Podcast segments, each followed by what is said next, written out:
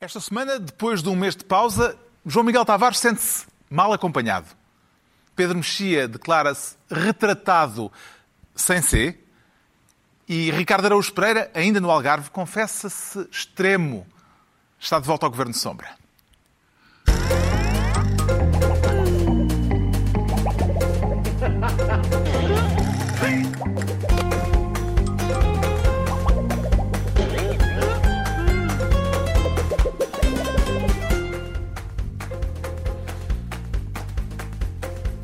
Ora viva, sejam bem-vindos. Cá estamos de novo, depois de um mês de ausência. O Ricardo Araújo Pereira ainda está pelo Algarve a trabalhar para o bronze, Ricardo? Uh, oh Carlos, não exatamente. Estou a trabalhar, uh, isso é certo. Uh, estou, a, estou a cumprir um dever cívico, que é uma vez que estamos em altura de pandemia e há menos turistas, temos o dever cívico de fazer férias em Portugal e por isso eu sacrifiquei-me pelo meu país e descansei em várias localidades e agora estou a descansar no Algarve. Calhou a vez do Algarve nesta semana e é um sacrifício que eu estou disposto a fazer pelo meu país e faço com muito denodo. É um périplo uh, de férias. Sentiu saudades de comentar a atualidade durante este período de paragem do Governo Sombra ou não teve saudades nossas? Senti. Senti saudades. Eh, a, atualidade também sentiu saudades que eu a comentasse, eh, senti isso, e, mas senti sobretudo saudades de, do convívio com os meus amigos, com os meus, de apertar as bochechas eh, rosadas do, do Pedro Mexia e, enfim, de, de, de contacto com, com todos vós. Sentiste tantas saudades que resolveste ficar pelo Algarve. Foi o que foi. Ainda por cima com este delay, não é? é. Exatamente. Mas Eu pensava, uma, pensava que ias dizer que tinhas aqui amigos para a vida. Ah, parece que há um delay desagradável. É. O som, o som está a demorar tanto tempo aí a chegar como os... desse tipo de... O, o som está a demorar tanto tempo aí a chegar como os, como os, os ingleses a entrar, a entrar no aeroporto de Faro. Já vamos, já vamos falar disso. Eh, o João Miguel Tavares achou que o mês de agosto este ano fez jus à, alcunha Silly Season, hum. uh, que este período costuma ter? Não, isso, isso, isso eu não acho. Não é? Silly Season, antigamente, nos bons velhos tempos, era, era aquela altura do ano em que nós tínhamos eh, notícias sobre lagos no Uzbequistão, porque não havia mais notícias para dar sobre coisa nenhuma. Mas este ano isso não aconteceu. Quer dizer, houve muita coisa silly neste verão, mas não por falta de noticiário. É? E, e, qual foi a notícia que o Pedro Mexia teve vontade, mais vontade de comentar neste tempo em que estivemos parados e não pôde?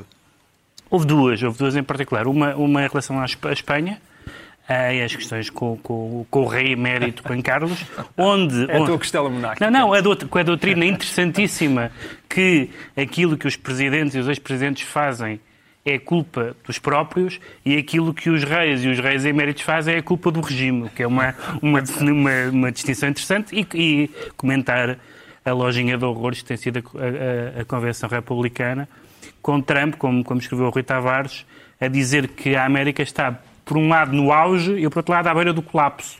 Portanto, a América está no, no, máximo e no mínimo ao mesmo tempo, que é uma coisa interessante. É uma proeza. Vamos então à distribuição de pastas, neste regresso ao expediente, com o João Miguel Tavares a querer ser ministro do regresso às aulas. Estão reunidas as condições para um regresso em segurança, João Miguel Tavares? Isso eu não sei, porque a minha criançada ainda não regressou, não? É? ainda não é tempo, vai ser em meados de setembro, portanto é eu isso ainda não posso assegurar.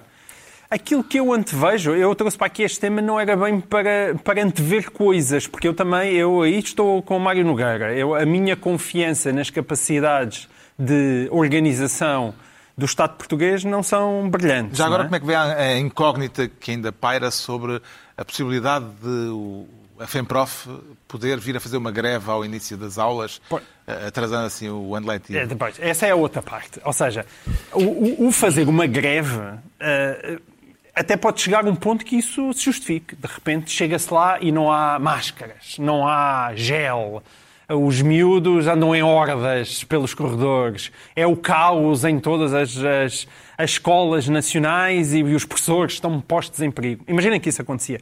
Então, podia-se dizer realmente isto é uma desgraça, isto não faz sentido. Um, estar a fazer isto, como antigamente se dizia, uh, dos ataques americanos ao Iraque, aquelas coisas das preemptive strikes, aqueles ataques prévios, eu parece-me pouco adequado. Porquê? Porque isto vem alimentar uma cultura de medo que eu uh, ando a ver muito à minha volta e que eu não gosto nada de ver. Eu cheguei a, a, ler textos de professores que diziam se um professor morrer na consequência desta reabertura das escolas... Não, a FEMPROF disse isso, disse que processaria o A, a FEMPROF disse que processaria, houve professores que escreveram a dizer que era inadmissível, que nada se justifica. E isto remete para uma ideia de zero risco na vida, de modo geral, e para mais numa questão como esta de pandemia, que a mim me parece fazer nenhuma espécie de sentido. E era, foi por isso um pouco que eu escolhi trazer aqui este tema.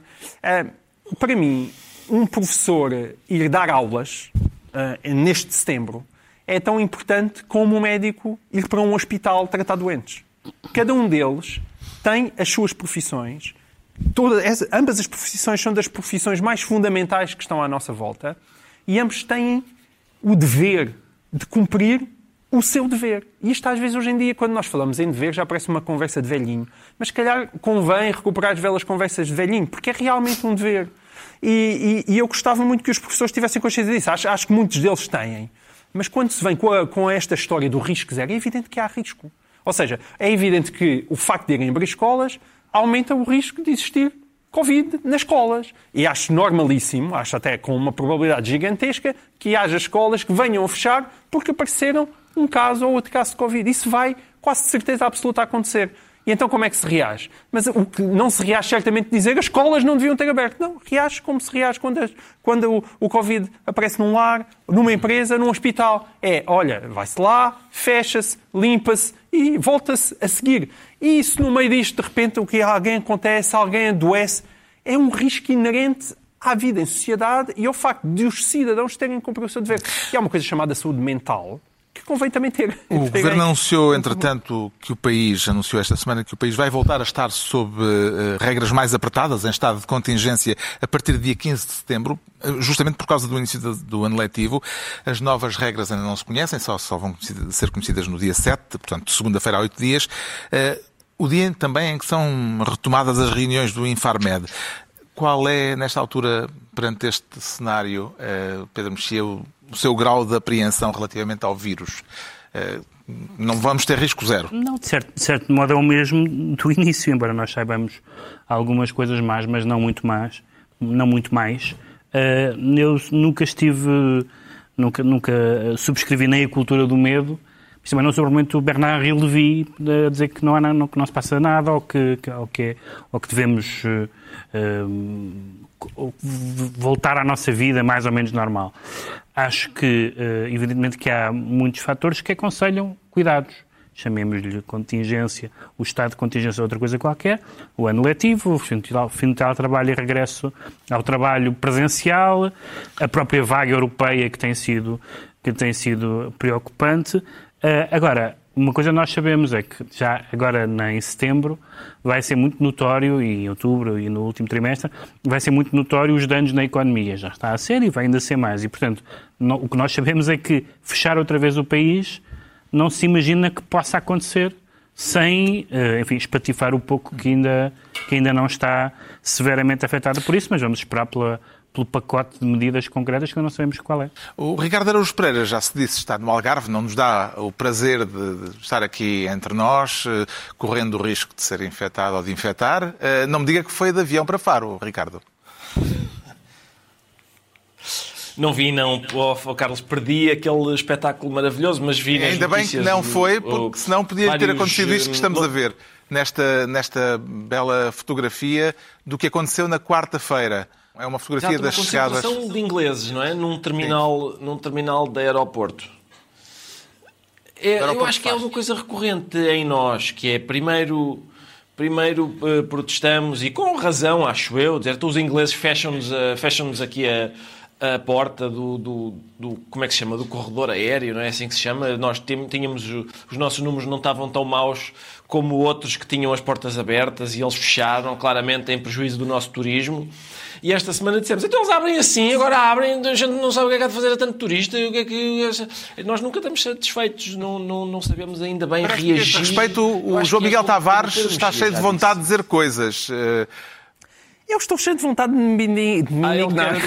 Teve um, um mês inteiro sem se Estive indignar. um mês inteiro. Não, eu vou-me indignando Não. por outros meios, mas aqui na televisão, tem, ao, ao vosso lado, tem sempre um gosto especial a essa indignação. Mas eh, isto, isto é que eu acho isto inconcebível. Se isto tivesse aconse- acontecido em abril, eh, acontecido em, em maio, quer dizer. eh, Quando eh, nós não sabíamos o que é que aí vinha, as pessoas estavam impreparadas para lidar com a pandemia, também já não deviam estar, mas enfim, estavam. Mas ok, era a primeira vez que chegava. Agora, em finais de agosto, andou. Eu não, não consigo perceber. A, única maneira de Parece eu que chegaram conseguir- oito aviões Exato. eh, em muito pouco tempo. A única O maneira. corredor que eu estava fechado, perceber- abriram o corredor. Eu só consigo perceber se de repente os oito aviões andassem aí pela atmosfera e tivessem de repente caído todos, como tordos, no aeroporto de Faro e dizer: Oi, oito aviões que agora nos caíram na pista. O que é que a gente vai fazer? Mas aquilo, os aviões não eram balsas de barcos a andar no Mediterrâneo que de repente chegaram ao Albufeira. Não eram refugiados Não eram ingleses. refugiados ingleses. As pessoas sabiam que eles estavam a vir aí. Como é possível? Como é possível que, as- que- que um aeroporto saiba e que o, que o Serviço de Estrangeiros e Fronteiras saiba que as pessoas estão a chegar ali e que as acolha desta maneira? É inconcebível. Pois não admira que os casos de Covid comecem a disparar como estão a disparar um pouco. Não é a pior coisa que aconteceu no aeroporto português nos últimos tempos. Não, pois não, não mataram ninguém desta vez, não. não levaram- Quer dizer, mais valia terem aberto e, e deixem de carimbar passaportes. Se é para ser aquilo, parem com os carimbos, não é? Agora, isto é, é inaceitável. Entregamos ao João Miguel Ah, Tavares já a me estou a pasta. sentir melhor, já, já aliviou a bilis. Já, já, já, já. O Ricardo Araújo Pereira, que, eh, estando no Algarve, devia ter uma perspectiva mais eh, próxima deste acontecimento, mas pareceu estar bastante tranquilo a este Oh, e respeito. tenho, Carlos. Nós, eh, sim, nós, nós, nós desconfiamos todos que. Já, já falamos sobre isso, não é? Foi como o Pedro Mexia disse, nós desconfiamos todos que não aguentamos outro confinamento, não é? Sabemos todos que temos que ter eh, cuidado, que agora a vida também, a nossa vida não pode ficar suspensa indefinidamente. Temos é que ter alguns cuidados. E, eh, em princípio, é como diz o João Miguel, em princípio, estes aviões. Havia, a gente soube com alguma antecedência que eles vinham. Porque as pessoas que vêm lá dentro também tiveram que saber com alguma antecedência que tinham que fazer a mala, tinham de se dirigir ao aeroporto e tal. A gente, em princípio, soube. E, portanto, as novas... A gente tem, a gente tem de se adaptar a esta nova realidade se calhar vol- tentando voltar a fazer as coisas que fazia antigamente eh, com, com outros cuidados redobrados. E esses cuidados envolvem não enfiar ingleses à bruta para dentro de um aeroporto sozinhos. Agora, eu culpo o Brexit, porque se estes eh, imbecis não tivessem saído da Europa, era só mostrar o, o cartão de cidadão e, e entravam. Sabes que é estás num mau sítio para chamar imbecis aos ingleses. Ricardo, era só para avisar. Eu estou só aqui numa sala fechada, não há ingleses aqui. Não há ingleses, Entregamos ao João Miguel Tavares. Só, e estamos muito firmes no- na nossa abominação. O João Miguel Tavares fica com a pasta de Ministro do Regresso às Aulas. Quanto ao Pedro Mexia, quer ser desta vez Ministro assanhado para falar da festa do Avante e da reação eh, que os comunistas tiveram às reações que a realização da festa está a provocar.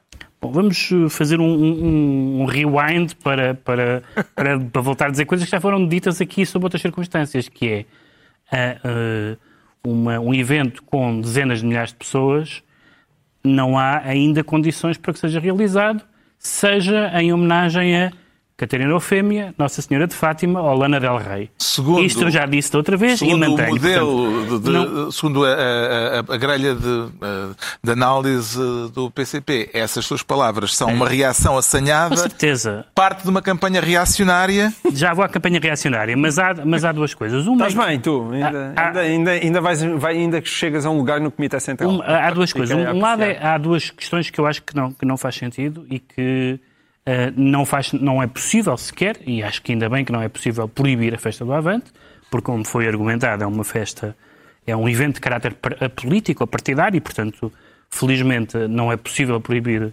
eh, eh, eventos políticos, Eh, mas também não é possível, como aliás a certa altura pareceu em algumas declarações do, do Partido Comunista, hum, ignorar as recomendações da Direção-Geral de Saúde. A Direção-Geral de Saúde fez umas recomendações dizendo que a questão é muito complexa, que é uma expressão que eu... eh, claro que é muito complexo, mas é uma expressão que não me satisfaz nada. Porque, por um lado, é um, há concertos e tem que ser as regras dos concertos. Por outro lado, são os debates e as regras dos debates. Por outro lado, é um comício e as regras dos comícios.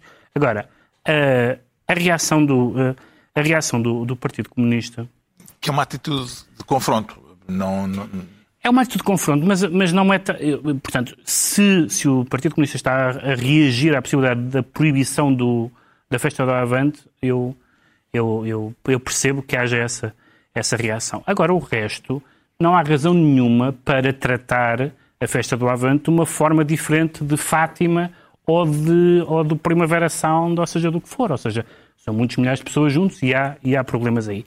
A, a questão da, da reação ah, que o PCP teve, o que me lembra é que em todas as outras, em todas as outras instâncias recentes, em que houve casos, alguns que eu acho que não tinham sequer substância, mas outros eram pelo menos jornalisticamente interessantes, um que, um que incluía ah, um familiar de Jerónimo de Sousa, outro que incluía uns contratos ah, ah, complicados em, em Louros e mal explicados, outros que incluíam ahm, eh, o afastamento de um funcionário do partido, também eh, filho de um, de, um, de um histórico do PCP. O PCP responde a qualquer crítica, a qualquer escrutínio normal, daqueles a que todos os partidos estão sujeitos, com eh, ataque, ataque concertado, assanhado, campanha reacionária, a imprensa do grande capital, o anticomunismo primário. Ora, muitas destas perguntas, quer as que têm, quer as que têm a ver com possível, e digo possível porque não sei o que se passou em alguns casos, quer os, que têm a ver com possível nepotismo ou, ou favoritismo, quer os que têm a ver com a saúde pública, as perguntas que as pessoas têm feito e as objeções que têm levantado são, são perguntas e objeções naturais. E o Partido Comunista não tem nenhuma como a Igreja Católica não tem, como seja quem for não tem, nenhum estatuto para que se possa falar disso em relação a outros eventos, mas em relação à festa do Avante não se possa, isso não faz sentido nenhum. Eu espero que, que, que haja festa do Avante, porque é uma, até porque está lá o Ricardo, eh, por- porque é uma organização partidária, mas espero que seja no estrito cumprimento das regras e que as regras sejam iguais para todos. A festa do Avante realiza-se no próximo fim de semana. O Ricardo Araújo Pereira, como já foi dito, vai à Quinta da Atalaia participar num debate sobre política e humor. O facto eh, de ter eh, aceitado o convite é uma forma de exprimir apoio à realização da festa. Ricardo Araújo Pereira. Oh, Carlos, é uma forma de exprimir que vou a um debate. Como, como na semana seguinte vou, vou, vou estar na Feira do Livro também, outro evento com milhares de pessoas num recinto. É bastante mais pequeno que o da Festa do Avante, por exemplo. Eu acho que é aquilo que o Pedro Mexia disse. É, eu espero que haja todos os cuidados. Parece-me, até agora, não tenho razão para acreditar noutra coisa. O PCP Uh, tem, tem, tem feito algumas eh, revelações sobre aquilo, a maneira como preparou a festa e a maneira como foi alargando o espaço, como, como neste momento há muito mais, como, como a, enfim, como foi tratando de todas a- todos os espaços, por exemplo, não só o espaço do livro, onde eu vou estar nesse tal, no, no tal debate, como nos próprios espaços dos concertos. Eu, por exemplo, no espaço do debate, enfim, vou com, vou com bastante tranquilidade. Eu não sei como é que são os vossos debates, nos meus nunca há mosh. Não sei se os meus argumentos não, não entusiasmam o público a esse ponto, mas, Mas posso- é posso fazer- acontece. posso fazer uma pergunta? Agora, de resto, se quiserem, vão chatear. Podes Posso fazer uma pergunta? Porque és muito- desde já que eu quero que tu vais chatear os chutes e pontapés. Não, mas os chutes e pontapés não fazem parte deste painel. Ah, que- quero fazer uma pergunta porque tu és muito sensível ao argumento Benfica Sporting. Não achas que pessoas que ah, ah, protestaram contra a possibilidade sequer de haver outros eventos desta natureza, isto é, de, de- de dezenas de milhares de pessoas, como era o caso, ou mais, como é o caso de Fátima, como é o caso dos concertos de verão, e que agora defendem a festa do Avante, ou vice-versa, do Avante, ou vice-versa, não achas que isso é um puro, não é o puro Benfica Sporting argumentativo, isto é, me- a minha atividade de massas é admissível, mas a tua não é?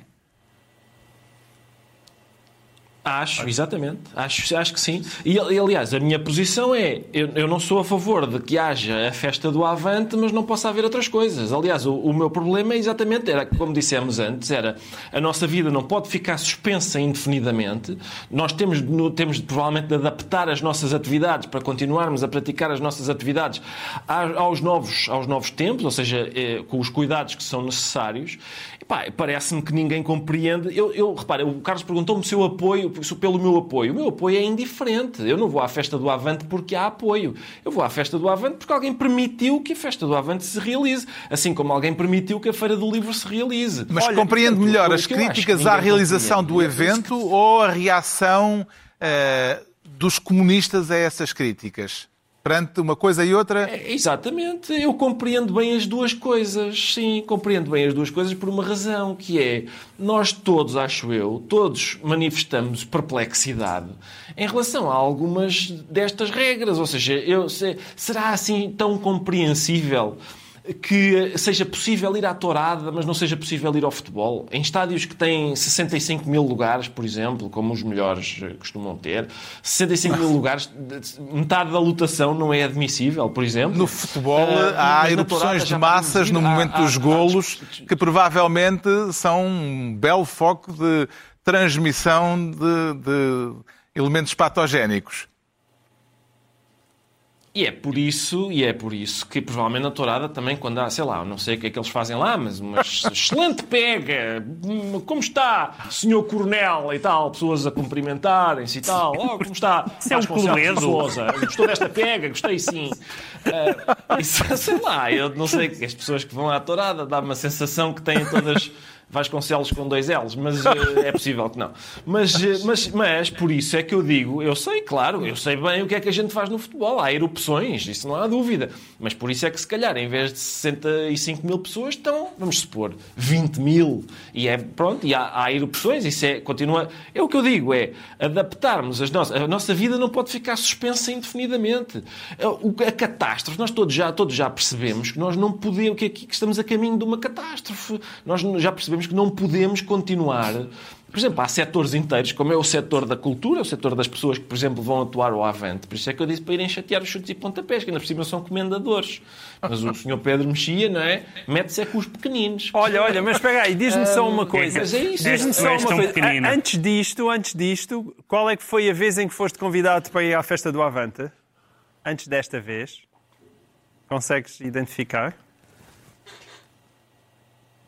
Nunca, nunca fui convidado para ir à festa do Avante. O que, que, que é que queres dizer com isso? Tu achas que há uma, uma conspiração maléfica da parte do PCP para, através da minha ida ao obscuro espaço livre, debater o humor e, e a política, ah, validar de alguma maneira este, Não. esta edição da festa do Avante? Aliás, faz momento- sentido. É, um, é um obscuro evento É. com uma personagem obscura. Exato. Este meu comentário é só para tentar demonstrar que tu percebes imenso de humor e pouco de política, só isso. pá. Vê esta controvérsia, João Miguel Tavares, Olá, tu já, como... viste, já viste o cartaz? O cartaz das figuras que estão no palco. Estão- Está lá os chutes e pontapés, o camané. Sim, sim, tá Mas bem. uma lista enorme. E tu vens embirrar comigo no, no espaço livre para discutir com a Margarida Botelho. E Olha, minha- minha ilustre colega de faculdade, dá-lhe um beijinho meu, humor tá e? Colega de Ano Jovem também. Minha ilustre colega, gosto muito dela. João Dá-lhe Miguel Tavares vê esta controvérsia como uma questão de saúde pública ou como uma questão eh, de ordem política? Bem, enfim, depois de nós temos visto aquela imagem do aeroporto de Faro, começa a ser difícil dizer para não se fazer a festa do Avante, que eu tenho certeza que vai haver menos aglomerações. E eles vão dizer, então, se, os, se os bifes podem, porque é que nós não podemos? Digam os comunistas, não é?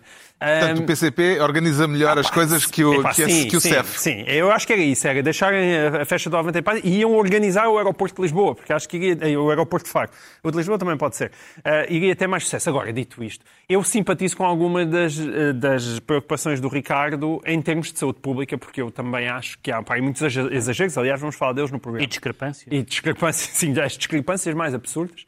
Agora, o problema não é isso. O problema ali é, é as pessoas sentirem que aos partidos políticos são permitidas coisas que não são permitidas a mais ninguém. E saiu uma lei a dizer que eram proibidos eh, festivais de música e espetáculos de natureza análoga. Mais uma vez, não sei o que é que foi feita desta lei. O argumento de, de isto é uma festa política. Pá, se é uma festa política, deixam os, os discursos do Jerónimo de Sousa, não é? E é evidente que aquilo não é uma festa política. Portanto, o português normal olha para ali e não, Não fica é mais só uma muito festa não é só política, uma- será isso que quer Claro que dizer? não é só uma festa um política, nem, nem é, nem as milhares de pessoas que lá vão, não é para ouvirem o Jerónimo de Sousa, certamente, não é? O Pedro Mexia fica então ministro assanhado. Agora é a vez do Ricardo Araújo Pereira se Atenção, é tornar. que Não é apenas uma festa política, é óbvio que não. eh, o Ricardo Araújo Pereira torna-se agora ministro da pessoa isolada, mas pelo que percebi, não é uma pessoa qualquer, eh, esta pessoa isolada. É uma pessoa pequenina, é uma pessoa pequenina, são, é, tem a ver com, com este caso, não sei se o Carlos quer Sim, quer falar de uma norma crianças controversa da Direção-Geral de de risco. Que impõe a crianças em risco um período de isolamento por causa do Covid-19, eh, no momento em que elas, essas crianças em risco, são acolhidas na instituição que as recebe. Eh, Parece-lhe uma norma cautelosa ou desumana, Ricardo?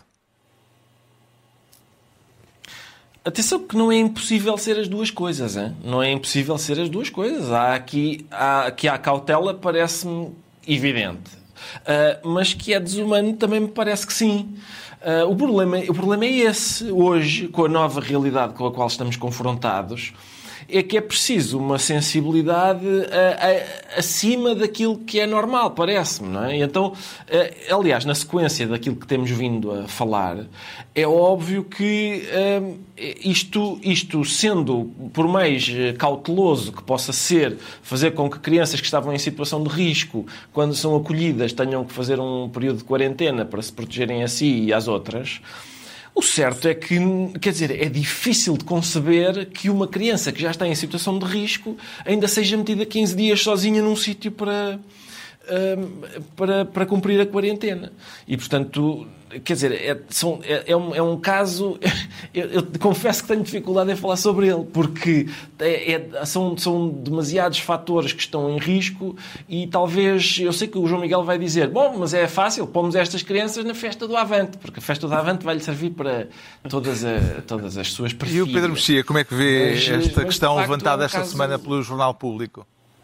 Uh, vejo, acho que houve alguém que, que utilizou esta expressão uh, e que me parece uma expressão bastante feliz, independentemente das boas intenções, bastante feliz num, num- exemplo infeliz, que é uh, mais do que, uma, do que uma atitude de prudência que pode ser vista de fora, uh, por, parte, de- por parte dessas crianças parece um castigo.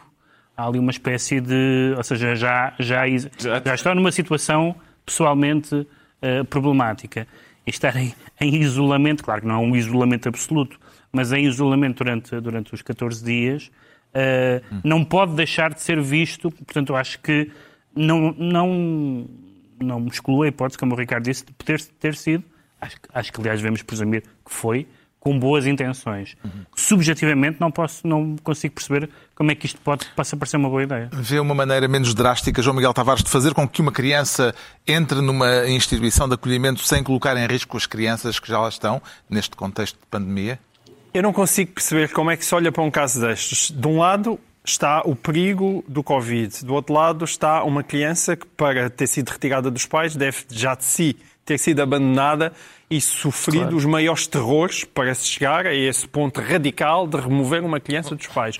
E entre a balança, perigo daquela criancinha apanhar Covid e as pessoas à sua volta. Com crianças, Não é aquela criança apanhar Covid, Não, é aquela criança levar. Covid levar para Covid dentro da instituição. para dentro de uma instituição que supostamente é de crianças e, portanto, é- ele não, tá, não é um lar sequer, não é sequer um velhinho que pode chegar de fora e matar todos os velhinhos à sua volta.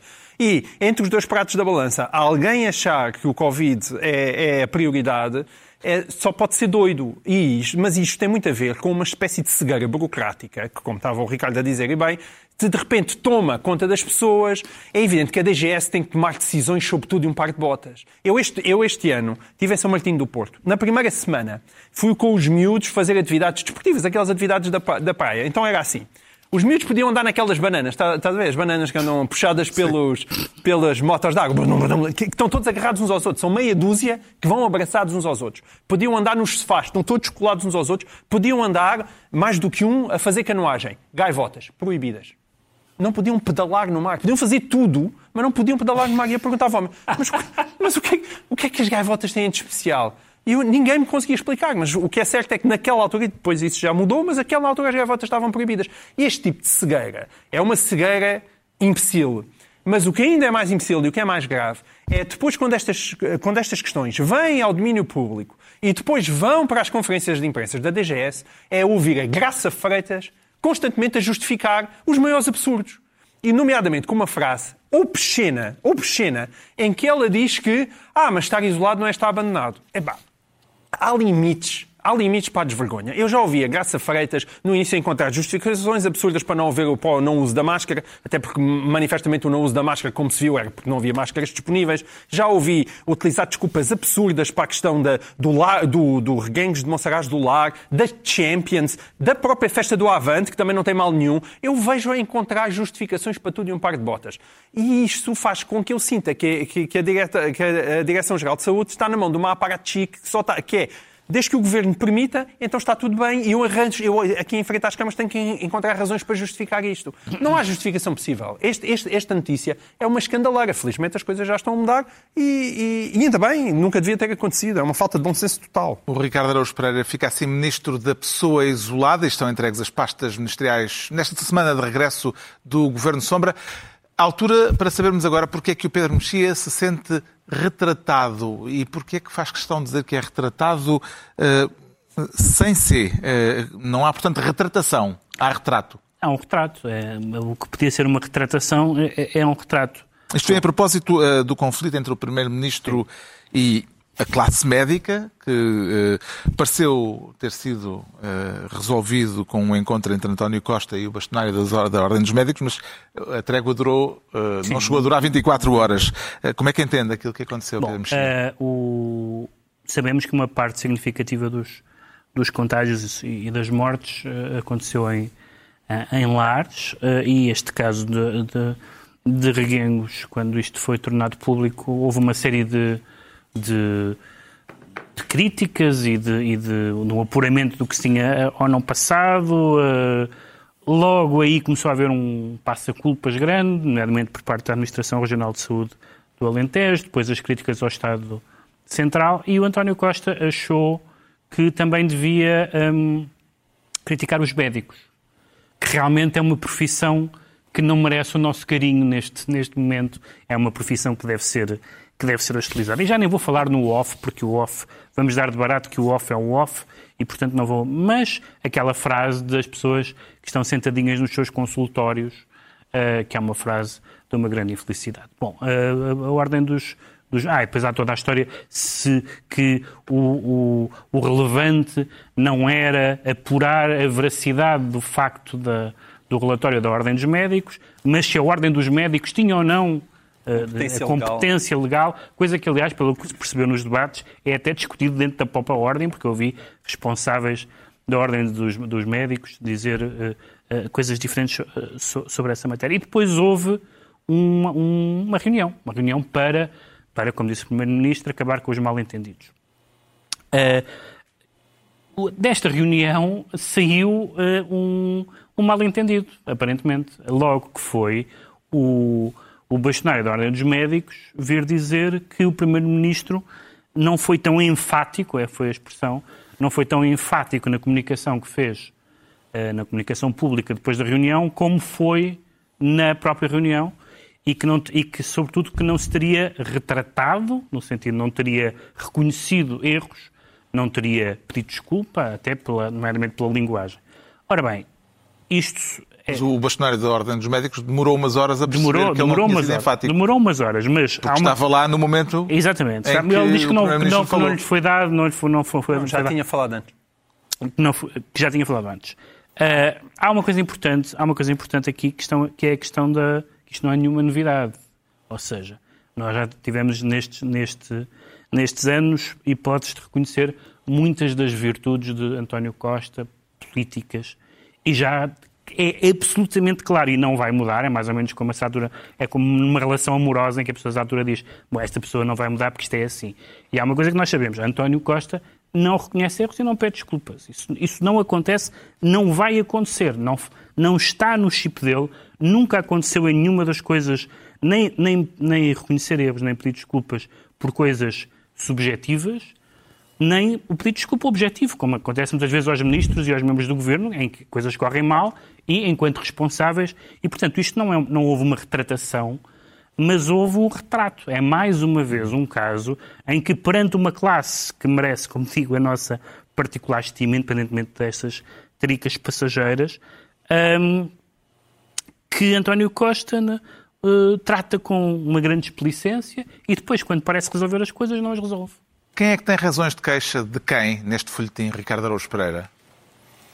Várias, várias pessoas, Carlos, várias pessoas e, e entidades. Portanto, tem, em primeiro lugar, tem razão de queixa António Costa, o Primeiro-Ministro, porque quando ele falou com o Expresso, quando ele disse aquelas coisas sobre os cobardes, não sei o que, os médicos estavam em off, e o Expresso, o certo é que essas declarações foram tornadas públicas. Depois tem razões de queixa o Expresso, tem razões de queixa de si próprio, porque arranjou maneira, com uma atrapalhada, eu acho que acaba por ser histórica na imprensa portuguesa, de mandar uh, declarações em off com o som baixinho lá por trás, para vários sítios, imagens que eram, eram imagens de corte, mas mandaram com o som, como é óbvio, algum espertalhão percebeu que havia ali um som para ser aumentado e para ser uh, distribuído pelas redes sociais fora. Depois, a, a, língua portuguesa também tem razões de queixa porque aquilo que o Pedro Mexia disse neste, para as pessoas que fizeram a escolaridade nos últimos anos é incompreensível. Porque o, o acordo ortográfico realmente retirou o C do verbo retratar e neste momento de retratar, de voltar atrás, pedir desculpa, etc.,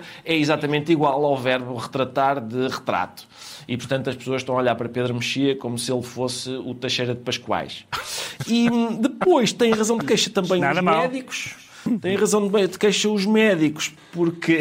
Exatamente.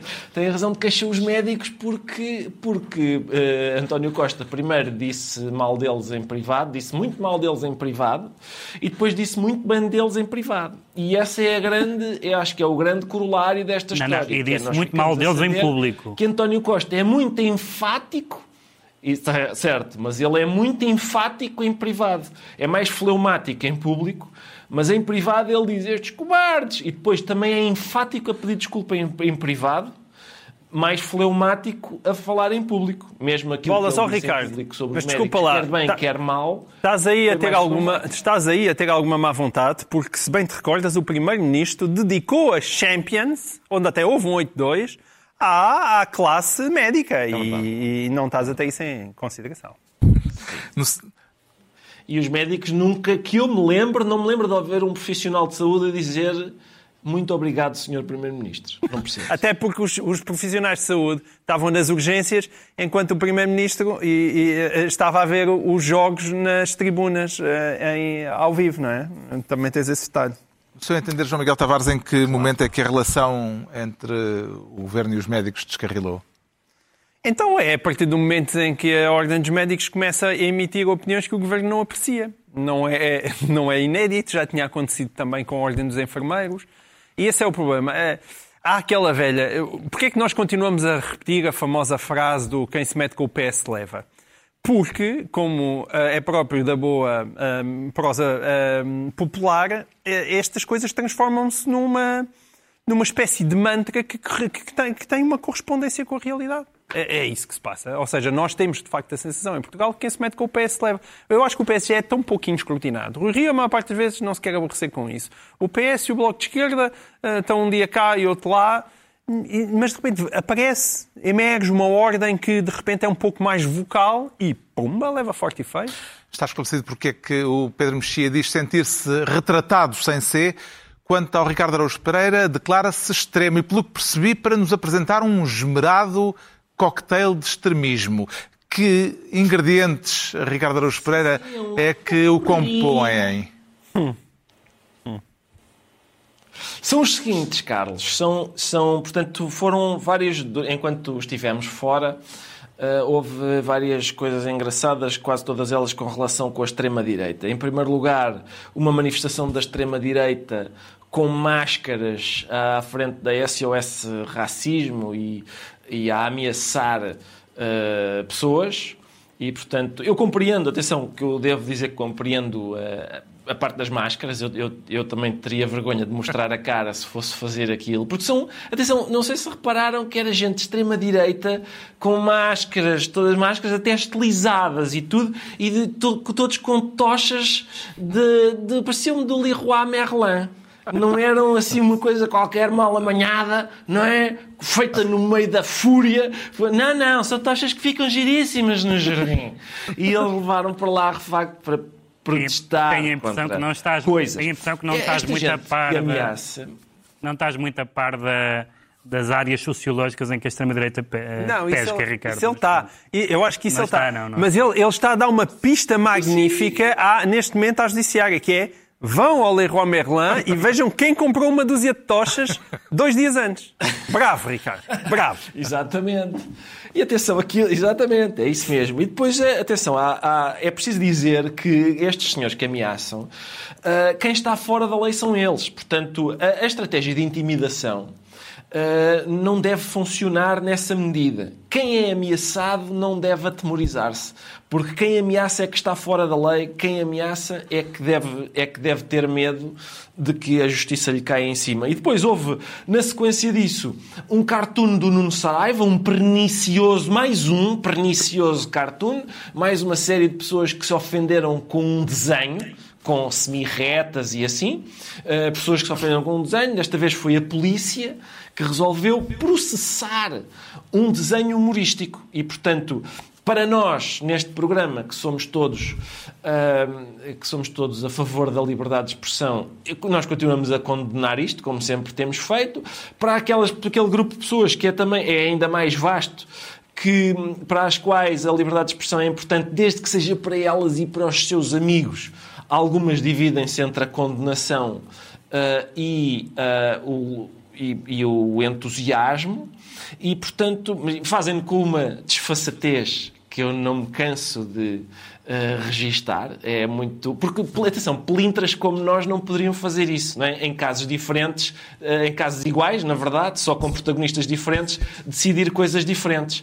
Só é, nós seríamos troca-tintas, porque somos pelintras. Mas essas pessoas são complexas, que é diferente. E depois houve ainda o caso de Steve Bannon. Steve Bannon, aquele, o ideólogo de Donald Trump e ídolo de, da extrema-direita europeia também, que, pelos vistos, meteu dinheiro ao bolso uh, num, numa grande operação financeira para uh, financiar o muro que o Donald Trump prometeu construir. O que acontece? Uh, surpreendentemente, foi, foi entalado pela justiça. Uh, o Donald Trump disse, atenção, que ele foi bastante cauteloso nas declarações, disse, pá, pois eu não sabia nada disto, nem sequer gostei do projeto quando o li, pareceu uma coisa de exibicionismo, mas o nosso mini Trump, o nosso André Ventura, disse, incrível, que escândalo, cá está uh, Steve Bannon a ser, a ser encurralado, a ser armadilhado pelo poder. O que é esquisito, porque quem, quem tem o poder é o seu amigo Donald Trump, por isso não sei o que é que acontece. Agora, o que é curioso é que, hum, portanto, hum, André Ventura acha que também é daquelas pessoas, lá está, sofisticadas, que são capazes de ver, espera, este é um escansão de corruptos, não é? Este não, este é para condenar, este é nosso amigo. E, portanto, o que há a fazer, acho eu, é um conselho que eu dou a toda a gente que queira meter dinheiro ao bolso, Ricardo Salgado, etc. E alegadamente, alegadamente, se alegadamente Ricardo Salgado tiver, quiser uh, sacar um cartão do Chega, fazer-se só, lá sócio ao que é do Chega, em princípio o André Ventura deixa de achar mal o que ele faz. Já agora, Ricardo, como é que comenta o facto do chamado partido Pró-Vida, que anunciou que vai fundir-se com o Chega, passar a integrar um partido que defende a pena de morte? Não é inédito em partidos pró-vida serem a favor da pena de morte. Ela é mais uma. Lá está. Seria uma incoerência em, em pelintras, mas não é em, em pessoas sofisticadas. E, e, e sim, não sei, o, o, o, partido de André Ventura, o próprio André Ventura não é, acho eu, a favor da pena de morte, mas, o seu, mas ele já disse que o seu partido realmente esmagadoramente é favorável. E portanto é isso. É, não é, lá está, é o que eu dizia, não é inédito que pessoas pró-vida uh, sejam a favor da pena de morte. Bom, tínhamos aqui interessantes tópicos ainda para análise, mas uh, escassei ao tempo para isso e, portanto, temos de ir aos livros. Uh, vale a pena recordar, aliás, uh, que já abriram as feiras do livro de Lisboa e do Porto, este ano em simultâneo, a Feira do Livro de Lisboa adiada para agora por causa da pandemia.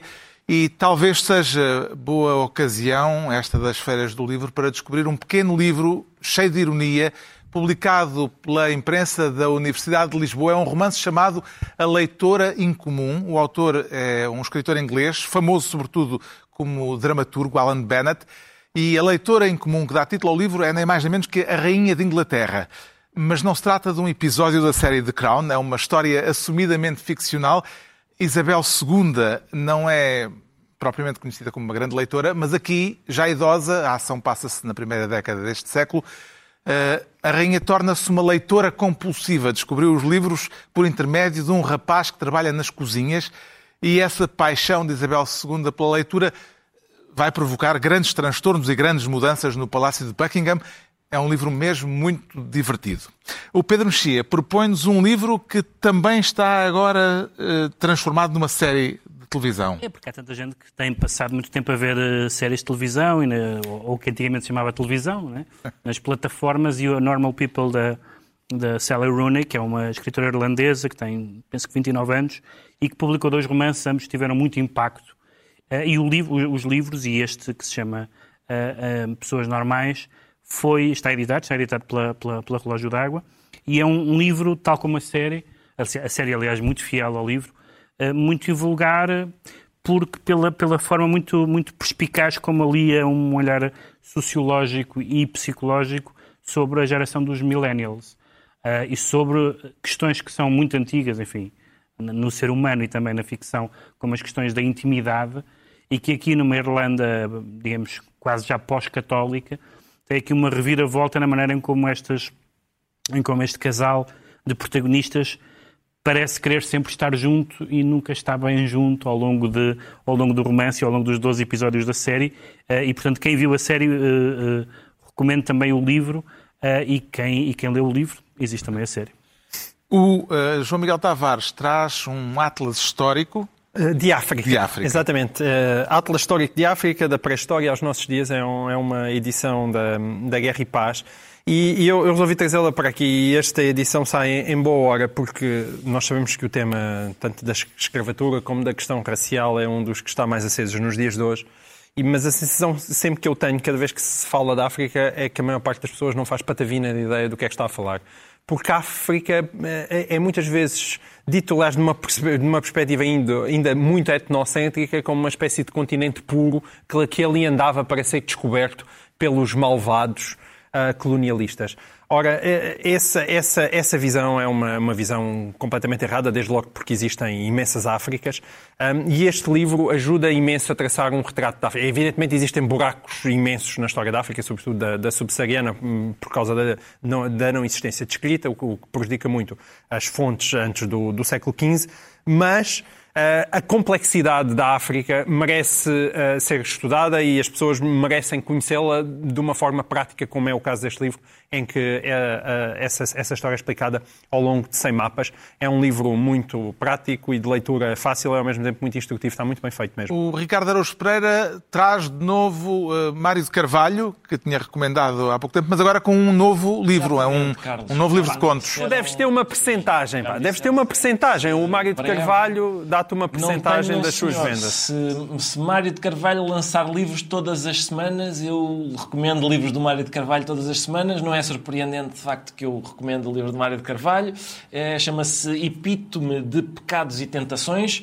É muito raro a, a língua portuguesa ser uh, trabalhada como em, em, sítios que, como, como é no, nos livros do Mário de Carvalho. Isto é o regresso, já sei que tem que ser breve, isto é o regresso do Mário de Carvalho à, à novela e aos contos, mas Mário de Carvalho é um autor que faz ponto de honra em, digamos, uh, surpreender os seus leitores, nunca lhes dar duas vezes a mesma coisa e, portanto, desta vez o que acontece é que nestes contos e novelas uh, aquilo que em Mário de Carvalho costuma ficar fora de cena está mesmo no centro da cena. Uh, acho eu que não sou especialista, mas parece-me que é isso.